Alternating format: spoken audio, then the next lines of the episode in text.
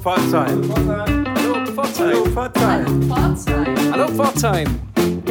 Hallo Pforzheim, dein Kulturguide meldet sich zurück. Sebastian und ich, Anna, haben gesprochen mit einem Menschen, der sich mit der klassischen Musik in Pforzheim sehr gut auskennt diese Woche. Ja, da haben wir einige hier in der Stadt, aber einer, der sich ganz besonders gut auskennt und ganz besonders prominent ist, ist der derzeitige Dirigent des Südwestdeutschen Kammerorchesters SWDKO, Douglas Bostock. Mit dem haben wir gesprochen über die aktuelle Konzertreihe Discovery. Worum geht es denn dabei?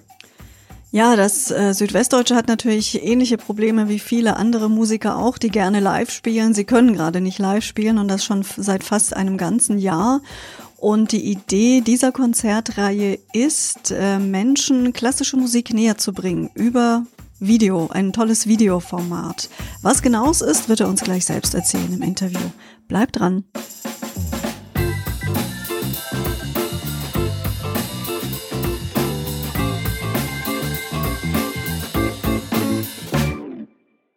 Ja, und heute bei Hallo Pforzheim begrüßen wir den Chefdirigenten des Südwestdeutschen Kammerorchesters Douglas Bostock. Herzlich willkommen bei uns. Guten Morgen zusammen. Hallo. Für alle, die Sie nicht kennen, würden Sie sich in ein paar Sätzen vorstellen? In ein paar Sätzen. Nun, ich versuch's mal.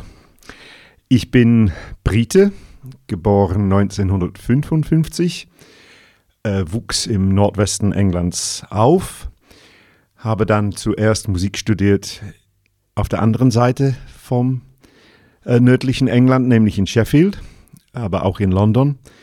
Ging dann 1977 nach Deutschland für einen zweiten äh, Masterskurs nach Freiburg im Breisgau an die Musikhochschule und wollte dann danach 1979 zurück nach England, um meine Karriere als Dirigent zu beginnen, bekam aber überraschenderweise eine erste Stelle als Musikdirektor in Konstanz am Bodensee, 79 eben. Und ähm, wie man so schön sieht, bin ich einfach hängen geblieben im Süden Deutschlands, grundsätzlich. Das heißt, Sie haben jetzt hier eine neue Heimat gefunden, sind aber dennoch auf der ganzen Welt unterwegs, wie wir wissen, haben regelmäßig auch äh, Jobs in äh, Japan, in Tokio und äh, wir sind umso mehr froh, dass wir Sie hier in Pforzheim seit 2019 als Chefdirigenten im SWDKO haben, als Nachfolger von äh, Timo Handschuh. Ähm, haben Sie sich inzwischen ein bisschen akklimatisiert in Pforzheim? Ja, äh, nicht nur in Pforzheim, sondern, wie Sie richtig sagen, ähm, im Süden Deutschlands, also Süddeutschland, äh, der Südwesten, noch besser gesagt, ist äh, Heimat geworden. Ähm, denn als ich als Musikdirektor in Konstanz die Stelle aufgegeben habe, das war schon 93, bin ich trotzdem am See wohnen geblieben, wohne auf der Insel Reichenau, also etwa ein Dreiviertelstunde Fahrzeit äh, von Pforzheim und ähm, habe Pforzheim jetzt ein bisschen kennenlernen können, natürlich bedingt. Ähm, ohne Corona wäre es wahrscheinlich etwas mehr gewesen. Ich war 18 Jahre lang in der Schweiz als Chefdirigent tätig, äh, nämlich bis Sommer 2019 beim Argovia Philharmonic und dann nahtlos zu der neuen Stelle in Pforzheim. Ähm, das heißt, ich habe begonnen, der Vertrag äh, läuft seit September 2019, also die neue Saison. Ähm, diese erste Saison war aber gleich vorneweg als Interimssaison äh, vorgesehen, denn äh, als ich die Stelle bekam, war die Saison natürlich schon geplant mit, mit Gastdirigenten, Solisten, Programm und so weiter und so fort. Äh, aber ich konnte äh, doch etwas mehr machen, als man vielleicht erwartet hätte, sodass ich einige Termine schon in der ersten Interimssaison wahrnehmen konnte. Und jetzt läuft die Saison, die eigentlich meine erste volle Saison sein sollte, die, die ich selber programmiert habe. Und dann kam Corona, sodass natürlich die Einsätze, die Anzahl der Konzerte und andere Aktivitäten, die Zeit in Pforzheim erheblich reduziert äh, ist. Aber ich kenne trotzdem Pforzheim ähm, ein bisschen und auch die Umgebung und ähm, lerne die äh, Stadt äh, kennen und auch lieben. Vor allem haben sie auch zwar Corona bedingt, äh, aber eben das ist ja die Besonderheit, dass man jetzt eben sich neu kreativ ausprobieren kann. Sie haben ja einige Projekte hier jetzt angestoßen, die es vielleicht sonst nicht gegeben hätte. Deswegen sind Sie auch häufiger in Pforzheim. Was können Sie uns darüber erzählen? Ja, ich glaube, dass in der Corona-Zeit kann und muss man kreativ werden und reagieren. Es kann nicht jede oder jeder gleichermaßen. Ich habe großes Mitleid natürlich mit den vielen freischaffenden Musikerinnen und Musiker, Musikern, die wenig Möglichkeiten haben, außer engagiert zu werden, zu spielen.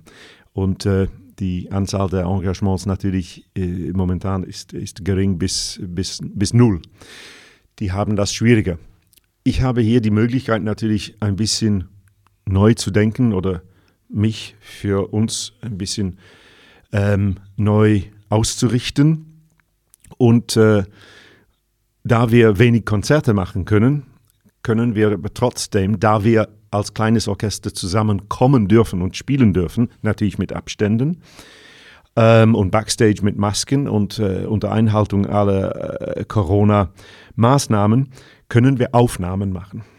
Äh, da braucht man bekanntlich kein Publikum äh, dazu und äh, wir haben in dieser Zeit äh, seit dem Frühjahr oder Frühling letztes Jahr haben wir viel mehr Aufnahmen gemacht, wie wir sonst gemacht hätten. CD wie auch Video. Außerdem gibt es natürlich dieses Format, das viele Orchester jetzt verwenden, ist Online-Konzerte. Ich muss sagen, wir haben das relativ wenig gemacht. Wir haben ein Abo-Konzert im vergangenen, ähm, das muss You Know gewesen sein, haben wir ein Abo-Konzert dann einfach ohne Publikum, aber dafür mit Kameras gemacht. Äh, das kam sehr gut an und das ist noch zu sehen auf unserem äh, YouTube-Channel des Südwestdeutschen Kammerorchesters. Aber es war damals spannend, so etwas zu machen, aber inzwischen haben es Hunderte, wenn nicht Tausende von Orchester gemacht, Hunderte und Tausende von Malen.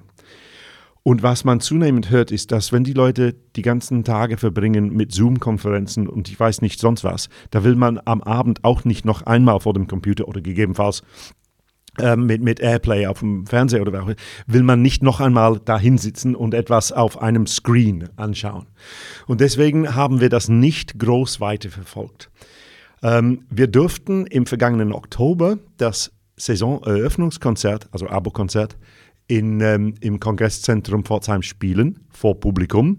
Ähm, reduziertes Programm, dafür zweimal mit reduziertem Publikum. Das dürften wir spielen, es war sehr erfolgreich. Es war auch gleichzeitig das 70-jährige Jubiläumskonzert des Orchesters. Und das haben wir nicht gestreamt, sondern einfach aufgenommen. Mit wenig Aufwand. Äh, und hier ein Dank an äh, das ähm, Kulturhaus Osterfeld. Die haben uns unterstützt mit, mit, mit, mit Kameras und mit einem Team sodass wir diese Videos jetzt inzwischen auch auf unseren YouTube-Channel äh, stellen konnten. Das heißt, da sind wir auch wieder präsent. Aber Online-Konzerte weniger. Das heißt, was wir getan haben, sind ähm, Sachen auf YouTube zu stellen, sodass die Leute, weil Online-Streaming, vielleicht wenn das Online-Streaming gerade ist, willst du das Konzert nicht sehen. Da bist du gerade beim Abendessen oder spazieren oder hast gar keine Lust, weil du eben den ganzen Tag äh, in einer Zoom-Konferenz warst. Aber mit YouTube-Channel sind die Sachen da und können abgerufen werden. Jetzt hätten wir gerade Lust, heute Abend ein, ein Konzert zu sehen oder das Stück zu hören oder so, hören und sehen. Also das machen wir eher. Noch ein kleiner Punkt. Unsere Musiker und Musikerinnen haben viele Kammermusikwerke aufgenommen. Also einfach zwei Bratschen äh, äh, auf dem Balkon äh, haben gespielt oder ein Streichquartett in der Kirche und viele andere. Äh, und diese sind auch äh, dann auf unser äh, Facebook ähm, erschienen und zum Teil auf YouTube. Also wir haben versucht oder versuchen immer noch, uns sozusagen über Wasser zu halten, dass das Orchester sich gelegentlich sieht, lang nicht so viel wie es sonst wäre mit Konzertbetrieb, aber doch immer wieder sieht. Das ist wichtig für die Qualität, für die Kontinuität und natürlich nicht zuletzt für den Menschen, fürs soziale Gefüge, dass man sich sieht, dass man aus der Wohnung rauskommt, dass man miteinander sprechen kann, geschweige Musik machen und vielleicht abschließend einige der CD-Aufnahmen, die wir in der Zeit gemacht haben, sind für uns kulturell sehr, sehr wichtig. Ich bin sehr froh, dass wir diese Zeit hatten, von der Seite zumindest. Sie haben gerade eben schon Ihren YouTube-Channel angesprochen, auf dem ja einiges inzwischen äh, sich finden lässt und man kann dort schauen und hören, wann immer man das möchte. Und es gibt dort ein ganz neues Projekt auch oder ein relativ neues Projekt, das dort zu finden sein wird. Vielleicht mögen Sie uns darüber noch was erzählen. Ja, Sie sprechen sicherlich äh, von Discovery, bewusst äh, auf, auf Englisch gesetzt. Äh, Discovery, um einfach mal, also ich glaube sowieso, dass das Wort Discovery inzwischen eingedeutscht ist, das versteht jeder. Aber es hat die Möglichkeit auch, dass ähm, die Serie dann auch international angenommen wird, ohne dass man den Titel übersetzen muss. Discovery heißt Entdeckung und das ist eine Videoreihe. Die Idee dazu kam schon vor Corona, interessanterweise. Ich hatte diese Idee, als ich zum Orchester gekommen bin. Und um das zu beschreiben, handelt es sich um eine Kombination von Konzerteinführung, das heißt, ich präsentiere ein Werk, ich erzähle über die Geschichte des Werkes, äh, über den Komponisten, über den Aufbau, präsentiere die Themen und wie die zusammengefügt werden und so weiter und so fort. Und wir spielen erstmals einzelne Beispiele aus dem Werk, die ich erkläre, und dann komplett, also eine Aufführung. Entweder satzweise oder am Ende komplett. Und äh, wir begannen das im Februar mit der Simple Symphony von Benjamin Britten, einem Landsmann von mir. Und das ist Kernrepertoire eines jeden Streichorchesters, eines jeden Kammerorchesters. Das hat dieses Orchester äh, hunderte von Male schon gespielt. Und äh, dabei wollen wir sozusagen einen Grundstein gelegt haben, indem diese Serie sich konzentriert auf die Kernwerke des Streichorchesterrepertoires. Dieses erste Video dauert etwa 40 Minuten. Und wie gesagt, ich präsentiere das Werk, es werden Beispiele gespielt und letztendlich kann man auch äh, dann das Ganze hören. Und das zweite, also die zweite Folge, haben wir gerade neulich aufgenommen mit Elgars Streicherserenade, auch ein Kernwerk. Und wir werden bereits im Juni äh, die dritte Folge aufnehmen. Das ist etwas, was also total in die Corona-Zeit passt. A, für das Orchester, weil wir etwas tun können. B, für unser Publikum. Es klingt ein bisschen so wie eine äh, Musikvermittlung. Es ist das, aber es ist genauso interessant natürlich für einen, einen musikinteressierten Erwachsenen wie für die Schule. Also unsere Abonnenten können da sozusagen ein Konzert Einführung und Konzert in einem zusammengerollt äh, erleben und das ist der Gedanke. Und auf Deutsch und auf Englisch. Und wie sich das Ganze anhört, das schauen wir uns doch jetzt mal und hören uns das jetzt mal gemeinsam an. Welcome Willkommen zu einer neuen Videoreihe Discovery mit dem Südwestdeutschen Kammerorchester. Mein Name ist Douglas Bostock. Heute beschäftigen wir uns mit Benjamin Brittons Simple Symphony für Streichquartett oder Streichorchester. Wir spielen heute die Fassung für Streichorchester.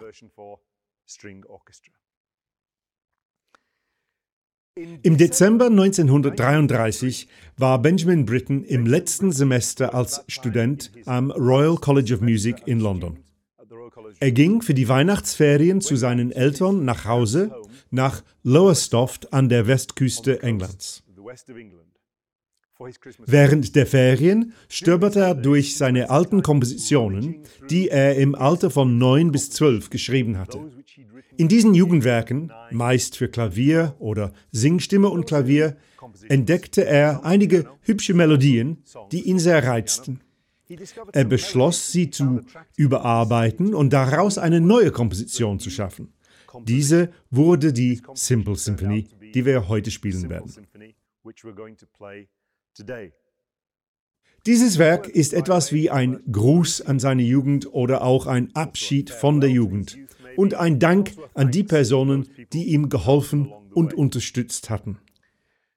Die Simple Symphony wurde ein paar Monate später, im Februar 1934, beendet. Im gleichen Jahr fand die Uraufführung in Norwich unter Leitung des jungen Benjamin Britten statt. Das Werk ist der Bratschenlehrerin seiner Kindheit, Audrey Alston, gewidmet. In jedem der vier Sätze werden zwei Melodien aus den Jugendkompositionen verwendet. Die Titel der einzelnen Sätze sind alliteriert. Also, jeder besteht aus zwei Wörtern und diese beginnen mit dem gleichen Buchstaben. Sogar die Symphonie selbst, Simple Symphony.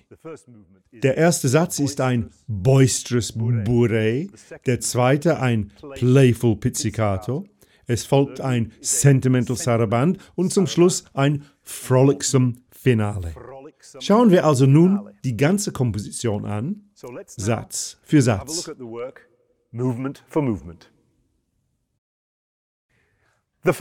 Der erste Satz ist ein boisterous bourrée. Der erste der alliterierten Titel. Boisterous bedeutet überschwänglich oder ausgelassen. Eine bourrée ist ein alter französischer Tanz. Ein Tanz in Zweiertakt, meist ziemlich flott und durch einen Auftakt gekennzeichnet. Am Anfang spielen alle Streiche zusammen in Forte, also ziemlich kraftvoll, eine Art Fanfare, die den Auftaktcharakter der Bourrée unterstreicht und das erste Thema antizipiert, das kurz danach erklingen wird. Die Musik ist ganz klar in D-Moll.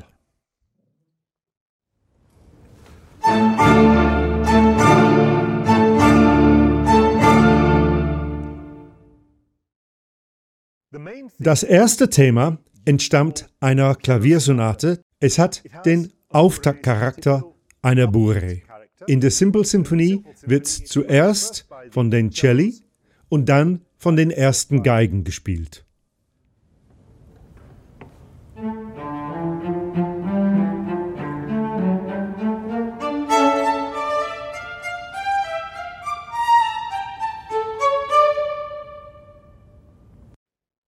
Britten verziert das Thema mit neckischen Figuren in den anderen Instrumenten und die Melodien wechseln hin und her zwischen den Gruppen des Orchesters wie ein Zwiegespräch der Instrumente. Hören wir uns nun an, wie das alles zusammenklingt.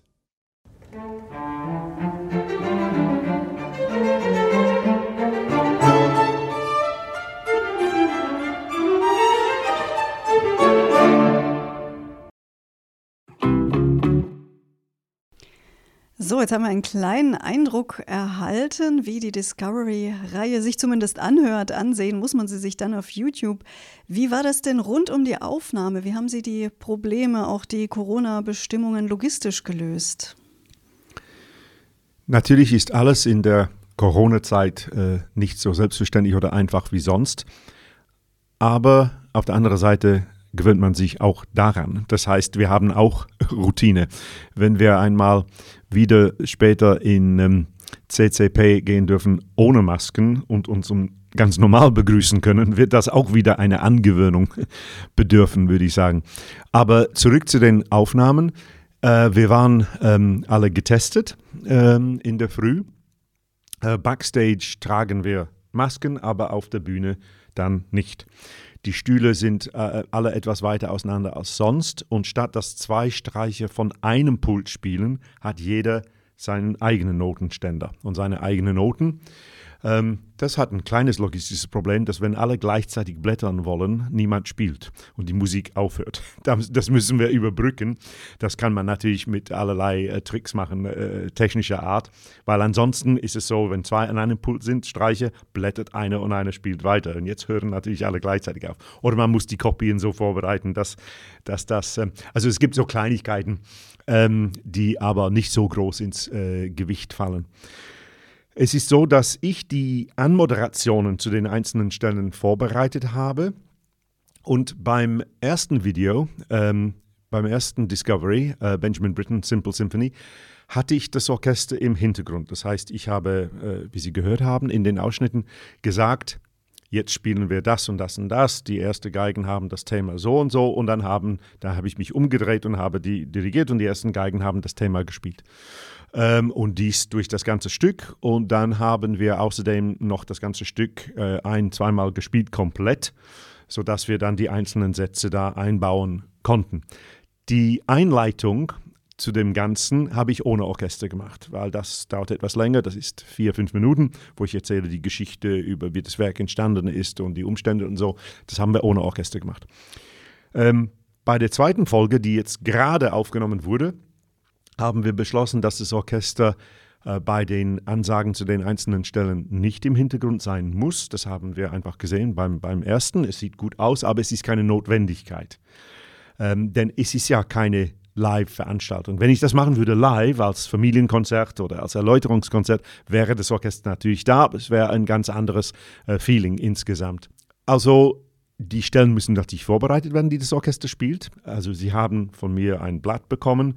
Die erste Stelle ist erste Geigen von Takt 1 bis Takt 9. Die zweite Stelle ist Tutti von Buchstabe C bis Buchstabe D oder wie auch immer. Das heißt, das Orchester ist vorbereitet und diese haben wir in der Probe auch so weit ähm, äh, äh, uns, uns eingebrockt oder äh, vorbereitet, sodass das dann sehr schön lief.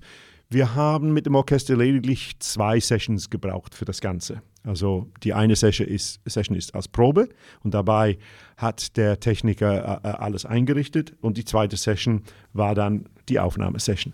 Und meine Erläuterungen habe ich einfach in der Mittagspause aufgenommen. Und wie wir gesehen haben, ist die ganze Geschichte auch zweisprachig zu sehen und zu hören. Das heißt, auf YouTube finden sich zwei Aufnahmen. Eine, die Originalaufnahme in Englisch und die übersetzte Version. Sie haben sich selbst übersetzt, wie wir eben auch in dem kleinen Einspieler gesehen haben. Die ist dann auch nochmal als deutsche übersetzte Version abzurufen. Genau. Ähm, uns ist ganz wichtig, dass es auf Deutsch ist, weil das ist das Südwestdeutsche Kammerorchester. Wir sind in Deutschland und äh, nicht zuletzt denken wir natürlich an unsere Abonnenten oder überhaupt an unser Publikum, nicht nur in Pforzheim. Äh, das ist ganz klar. Es stand zur Debatte am Anfang, ob ich es auf Deutsch mache und Englisch ähm, äh, überspreche oder andersrum. Bei den Briten ist das so, dass es gab so viele Wörter äh, auf Englisch und so viele Dinge zu erklären. Es war einfacher, sozusagen, es war geschmeidiger, das auf Englisch zu machen und nachher auf Deutsch. Habe ich dann, äh, wie Sie hören, äh, selbst gemacht. Aber Englisch sollte es auf jeden Fall sein, denn diese Videos sind nicht nur für Deutschland oder nicht nur für Pforzheim und Umgebung, sondern international gedacht. Und wenn man sieht, da sind genauso viele oder etwas mehr Aufrufe äh, weltweit ähm, als in Deutschland. Dieses zweite Video ist nicht übersprochen worden, also nicht gedubbt, wie man sagt, sondern ich habe beide Sprechteile, also Einleitung und Ansagen auf Englisch gemacht, original und auf Deutsch. Das heißt, das nächste Video hat eine pure deutsche Fassung und eine pure oder reine englische Fassung. Was aber schön ist, das haben wir nicht, also als ich diese Idee hatte, war das eher für unser Publikum oder für Erwachsene, Musikliebhaber, die Lust haben, sozusagen diese Kombination von Konzerteinführung und Musik zu erleben. Was ich nicht dabei gedacht habe, ist, dass das natürlich für die Schule als Musikvermittlung interessant sein kann. Inzwischen haben einige sich gemeldet in der, in der Schule, also Lehrer, die gesagt haben, das ist ja wunderbar für, für Musikunterricht, beziehungsweise hier in Deutschland, welche die gesagt haben, aber wir schauen das dann an, nicht auf Deutsch, sondern auf Englisch, weil das ist dann quasi ein mit eingebauter Englischunterricht. Äh, wenn man das auf Englisch hört. Also man hat Musikunterricht und Deutschunterricht kombiniert. Das könnte natürlich ein Engländer oder ein Amerikaner überlegen, das auf Deutsch anzuschauen und dabei Deutschunterricht zu haben. Und das habe ich, äh, denke ich, erst jetzt zum ersten Mal. Aber was schön ist, äh, dass ähm, schon zum Beispiel ähm, ein Kollege in Thailand gesagt hat, Thailand ist auch ein, ein Land, das ich äh, kenne als, als Dirigent, als Lehrer an, an einer Musikuni und äh, als Dirigent mit dem Royal Bangkok Symphony Orchestra. Ähm, ein Kollege in Thailand hat äh, gesagt, dass er das, ähm, die englische Fassung mit Untertiteln in Thailändisch versehen möchte. Und dies wird dann in den Schulen äh, zum Beispiel in Thailand gesehen. Der Gedanke, dass unser Südwestdeutsches Kammerorchester in einem kleinen Dorf zum Beispiel irgendwo in Thailand in Musikunterricht zu sehen und hören sein wird, ist natürlich für uns wirklich sehr, sehr schön. Ich weiß auch, dass es eine Fassung geben wird mit japanischen Untertiteln und ich weiß nicht was weiterhin. Also wir sind ganz glücklich, dass dieses Projekt sozusagen eine eigene Energie entwickelt hat ähm, und ähm, äh, doch als Musikvermittlung auch verwendet wird. Ja, wie gesagt, ein Projekt, das während der Corona-Zeit geboren wurde. Die Idee aber war ja schon davor da. Vielleicht mal den Blick in die Zukunft gerichtet. Was nehmen Sie sich denn vor in Pforzheim für die Zeit nach Corona? Was gibt es für Sie hier zu entdecken oder zu erleben, kulturell? Die Zeit nach Corona, das ist so eine Phrase. Ich habe zusammen mit unserem Geschäftsführer Andreas Hermann natürlich mehrmals Meetings gehabt, wo wir überlegt haben, was passiert nächsten Monat oder in zwei Monaten oder in drei Monaten. Bisher waren äh, leider äh, alle diese Pläne äh, zerschlagen, ähm, denn es ist sehr, sehr schwierig zu planen, wenn man nicht weiß, ab wann man was machen kann. Wenn man wüsste, ab Datum X kann man 99 Leute im Saal haben und ab Datum Y wieder 200 und ab Datum Z, so wie im Oktober 500 und dann noch weiter, wäre es einfacher zu planen. Im Moment müssen wir einfach warten, bis wieder aufgemacht wird. Ich glaube, durch die Impfkampagne wird einiges noch möglich sein. Äh, und natürlich kommen langsam die Monate mit besserem Wetter. Das heißt, Freiluftkonzerte sind womöglich durchführbar wo Saalkonzerte noch nicht erlaubt sind. Allgemein möchte ich aber sozusagen positiv äh, in die Zukunft blicken und glaube wohl, dass in einigen Monaten man halbwegs normale, in Gänsefüßchen normale Konzerte wird spielen können. Vielleicht äh, zuerst noch mit etwas reduziertem Publikum und mit etwas gekürzten Programmen, also noch ohne Pause. Und dann später mit Pause und mit vollen Sälen. Wir haben ja hier die Kapazität von über 2000 äh, im Saal in CCP. Es ist natürlich ähm, etwas trauriger, wenn man nur vor 500 Leute spielen darf, wie zum Beispiel äh, bei unserem Jubiläumskonzert da im Oktober. Aber zu der Planung allgemein. Wir wollen mit dem Orchester äh, weiterhin sozusagen uns erneuern, in wie wir uns präsentieren. Natürlich sind die klassischen Konzerte im Saal, wo man sich ein bisschen schön anlegt und man geht ins Konzert und man genießt die Atmosphäre da und trifft Freunde und man trinkt ein Glas Wein in der Pause und genießt die schöne Musik und vielleicht hinterher zum Essen. Das ist weiterhin ein wichtiges Format. Das tue ich nicht totreden. Das ist sogar Ziel und, und Hauptmerkmal. Aber dass wir mal eine Probe machen, ich sage jetzt ganz salopp, im Bahnhof, in einer Fabrikshalle, dass wir mal sogar eine öffentliche Probe, eine quasi äh, gestellte Probe, aber trotzdem in der Fußgängerzone machen. Solche Dinge, dass wir Beethoven spielen in Jeans und weißem T-Shirt und nicht nur im Frack. Ähm, also es gibt allerlei Ideen, äh, sozusagen äh, Familienkonzerte oder Kinderkonzerte oder jugendliche Konzerte, wobei die Jugendlichen zwischen den Musikern sitzen auf, auf, auf Sitzkissenkonzert äh, mit, mit, mit Kindern, wo die wirklich erleben, wie die Musik klingt, wie sie schwingt, wie, wie, wie sie wahrnehmbar ist. Solche Ideen sozusagen, um ein bisschen ja, ich will nicht sagen moderner. Moderner ist, äh, ist etwas, was auch heute da ist und morgen nicht, sondern einfach sozusagen die Musik mehr an die Leute, an die Zuhörer an neue Zuhörer und Zuhörerinnen zu bringen, das ist mir äh, ganz, ganz wichtig. Das hört sich so an, als würden Sie damit auch ein bisschen Distanz abbauen wollen zwischen dem Orchester und dem Publikum, um einfach Nähe zu schaffen. Und äh, ich kann mir gut vorstellen, dass es beim Pforzheimer Publikum, das ja ein sehr treues Kulturpublikum auch ist, auf das man sich verlassen kann, das gerne neue Angebote annimmt, auch gut ankommt. Äh, mit, mit Sicherheit. Wir haben hier ein wunderbares Publikum. Nicht umsonst ist Publikum des ähm, Jahres äh, der, der Preis dreimal äh, ver verliehen worden äh, in verschiedenen Kategorien.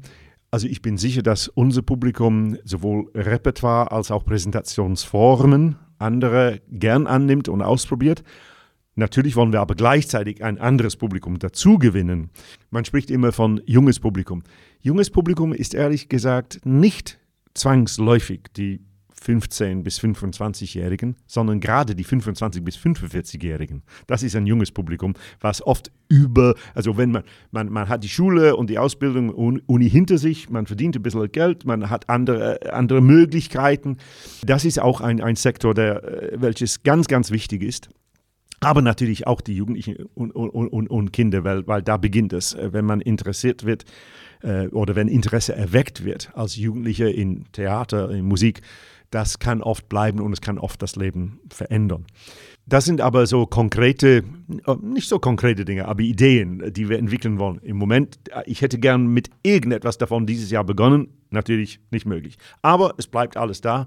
Natürlich können wir alles nicht äh, realisieren. Das sind einfach viele Ideen, also ein bisschen Brainstorming sozusagen.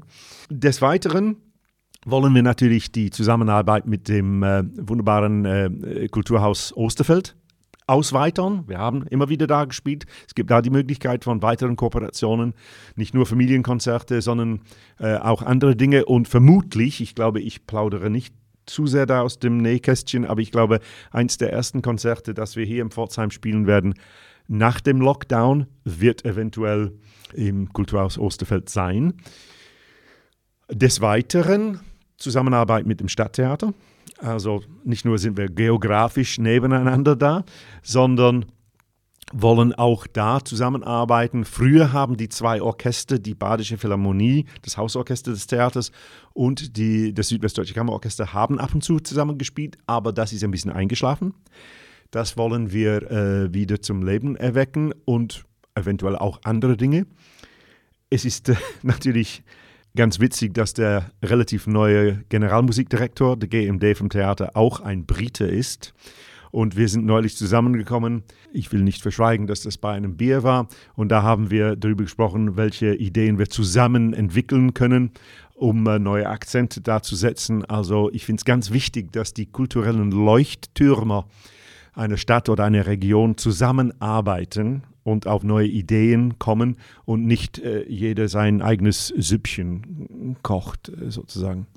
Also, wir haben gehört. Das Südwestdeutsche Kammerorchester nutzt die Corona-Zeit für allerhand tolle Projekte, auch online. Wo genau können sich denn Interessierte informieren über ihre Projekte? Tatsächlich sind wir gerade im Vergleich zu früher, und das ist wirklich erst seit einem Jahr, online auf verschiedenen Plattformen zu sehen. Es gibt ein YouTube-Channel. Da gibt man einfach bei YouTube äh, Südwestdeutsches Kammerorchester rein und dann findet man ihn sehr schnell. Dann haben wir Facebook. Das ist relativ neu, also ein Jahr würde ich sagen. Da würden wir uns freuen, wenn wir noch viel mehr Freunde in und um Pforzheim haben würden, denn es wird jede Woche etwas dort gepostet. Ich glaube, es gibt viel Publikum von uns, viele treue Anhänger, die aber nicht wissen, dass regelmäßig da Neuigkeiten zu erfahren sind. Also bestimmt zweimal in der Woche. Sowohl klingende und zu sehenden, also musikalische, als auch einfach Kurznachrichten oder Updates. Facebook wäre also noch äh, wichtig.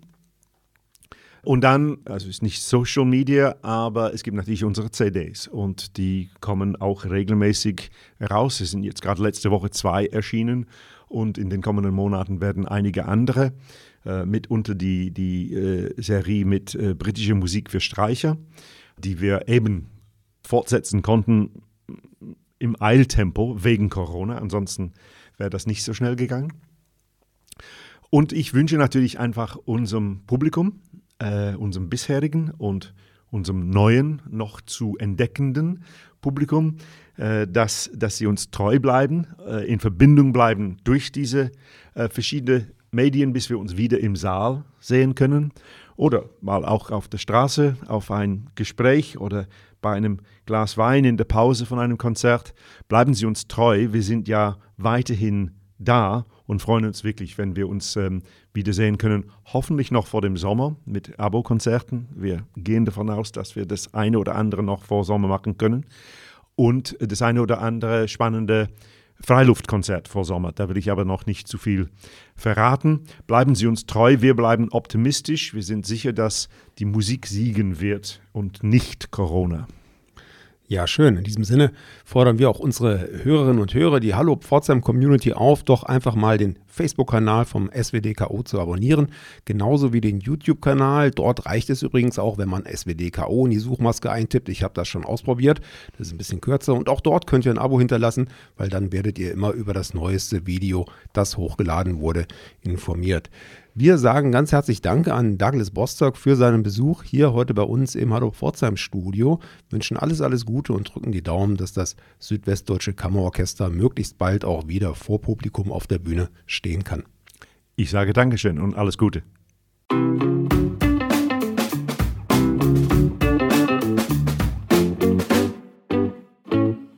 Das waren ein paar schöne Einblicke, die wir da bekommen haben in die aktuelle Situation des Südwestdeutschen Kammerorchesters. Und ich selbst freue mich ja schon darauf, wenn das Orchester möglichst bald wieder in der Öffentlichkeit für uns alle spielt. Aber bis dahin schaue ich auch gern auf YouTube, was dort so produziert wird. Ja, tolle Sache. Vor allem, wenn man sich vorstellt, dass das eben auch international durchaus zur Kenntnis genommen wird, was hier am Südwestdeutschen Kammerorchester in Pforzheim passiert. Das finde ich richtig gut. Hat mich sehr gefreut, das Gespräch. Da können wir ein bisschen stolz drauf sein, das denke ich auch. Wir freuen uns, wenn ihr nächste Woche wieder mit dabei seid, unseren Podcast Hallo Pforzheim einschaltet. Bis dahin sagen wir Tschüss. Anna und Sebastian. Auf drei. Eins, zwei. Hallo Pforzheim. Das war noch durcheinander.